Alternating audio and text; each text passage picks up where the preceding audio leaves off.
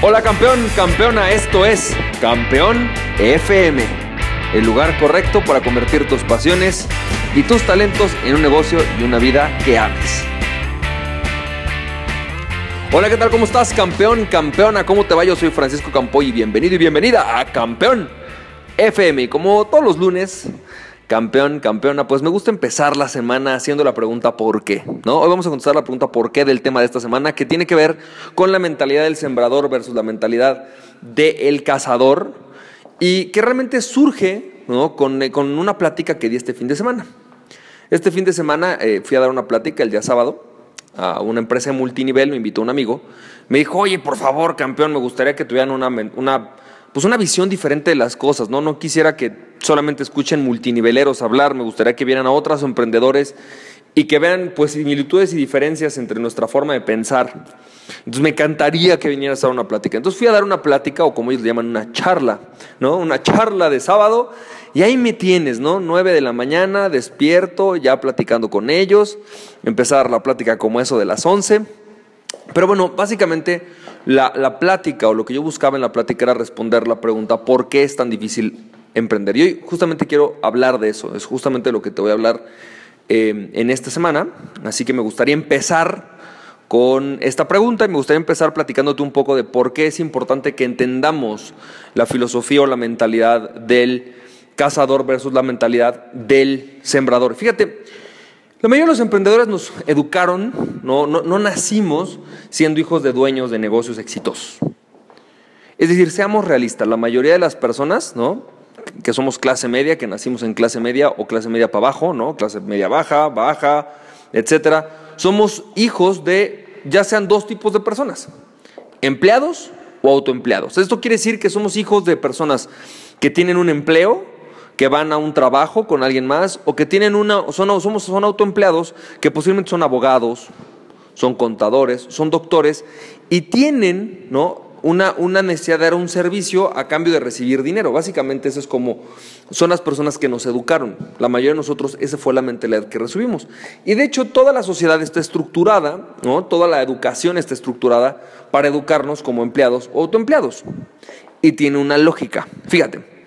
Yo les decía que el cambio más importante en la humanidad en esta plática del sábado, les decía que uno de los cambios, no sé si el más, pero sí uno de los más, ¿no? Mucho más relevante que el Internet en su momento, mucho más relevante que la industrialización posiblemente, sin el cual esto nunca hubiera sido posible, fue el cambio de mentalidad del ser humano de sembrar, digo, perdón, de cazar a sembrar. O sea, quiero que te imagines que hace a lo mejor, no sé, 30 mil años, un día a un vato, se le, a un campeón, literal un campeón emprendedor, se le ocurrió que a lo mejor él no era tan bueno cazando y empezó a aventar semillas, ¿no? Mientras iba a, cazar, le aventaba semillas a la tierra porque se dio cuenta, de alguna manera, que así es como crecían los árboles. Y a lo mejor el cuate estaba verdaderamente loco y toda la gente llegaba y le decía así como, brother, estás loco, vete a cazar, güey. O sea, esto, esto de andar este, aventando semillitas por ahí no va a dar resultado. Y ahí tenías al otro pobre vato, ¿no? Este campeón que cambió la humanidad, lo tenías ahí aventando sus semillitas, echándole agüita, y uh, pues primer año no dio resultado, segundo año pues hay más o menos, de repente empezaron a crecer un par de plantitas. Y, de repente a lo mejor en el hambre, este, por ahí un par de bueyes se comieron sus plantitas, pero con el tiempo, ¿no? A lo mejor después de dos o tres años, surgió un primer árbol, no sé, a lo mejor un árbol de manzanas, quiero pensar, o por ahí un árbol, o por ahí, por ejemplo, a lo mejor empezó a crecer el trigo, ¿no? Es decir, hubo un cambio de mentalidad fundamental. Y fíjate cuál era el cambio de mentalidad que surge en el momento en el que surge la agricultura. En la mentalidad anterior, el ser humano lo que hacía era tener que ir a cazar. Es decir, para que tú comieras, necesaria y obligatoriamente tenías que agarrar una lanza, ibas y cazabas una chuleta. De hecho, la plática del sábado que te hablaba se, llamaba, se llamó em, Que la chuleta te persiga. Tres simples pasos para arrasar una reingeniería de tu riqueza. Y entonces yo les decía esto, les decía, imagínate esto, imagínate que antes, para que alguien comiera, tenía que ir a perseguir literalmente una chuleta. La chuleta se llamaba mamut, la chuleta se llamaba vaca, se llamaba, se llamaba bisonte, se llamaba jabalí, se llamaba puerco, ¿no? Es decir, literalmente agarraban una lanza, se iban al bosque, ¿no? Se iban al bosque con el tremendo frío espantoso y ahí los tienes persiguiendo, literalmente persiguiendo una chuleta. Los tenías cazando aves, ¿no? Para poder tragárselas, porque no había otra cosa que hacer. Y entonces la mentalidad era una mentalidad muy sencilla. Yo hoy voy, salgo, me paso uno o dos días de cacería y regreso con un venado. Si no, no hay para tragar. Y entonces regreso con el venado, nos lo comemos y cuando se acabe el venado, voy y busco más venados. Porque además tienes que entender algo, no había dónde refrigerar.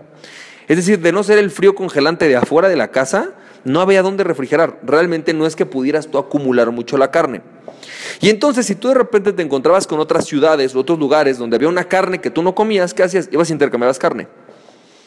Por ahí había gente que en lugar de salir a perseguir la chuleta, cazando una chuleta, iban a recolectar frutos, ¿no? Y entonces ahí tienes a la gente que a lo mejor tenía un fruto que tú no tenías, agarrabas tu chuleta, ¿no? Y se la intercambiabas. Básicamente así funcionaba. Pero ¿qué pasó en el momento en el que el ser humano empezó a sembrar? Esto implicó que el ser humano tenía que empezar a invertir tiempo, pasar tiempo y posiblemente pasar mucho tiempo sin recibir chuleta. Solamente sembrando, invirtiendo tiempo en la siembra. Posiblemente alguien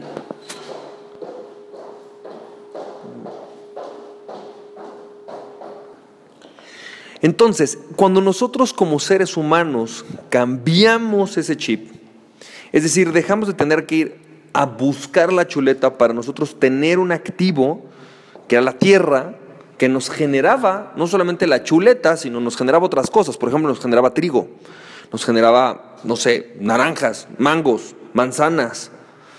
Esto fue un cambio de mentalidad radical, porque incluso pudimos empezar a tener animales dentro, ¿no?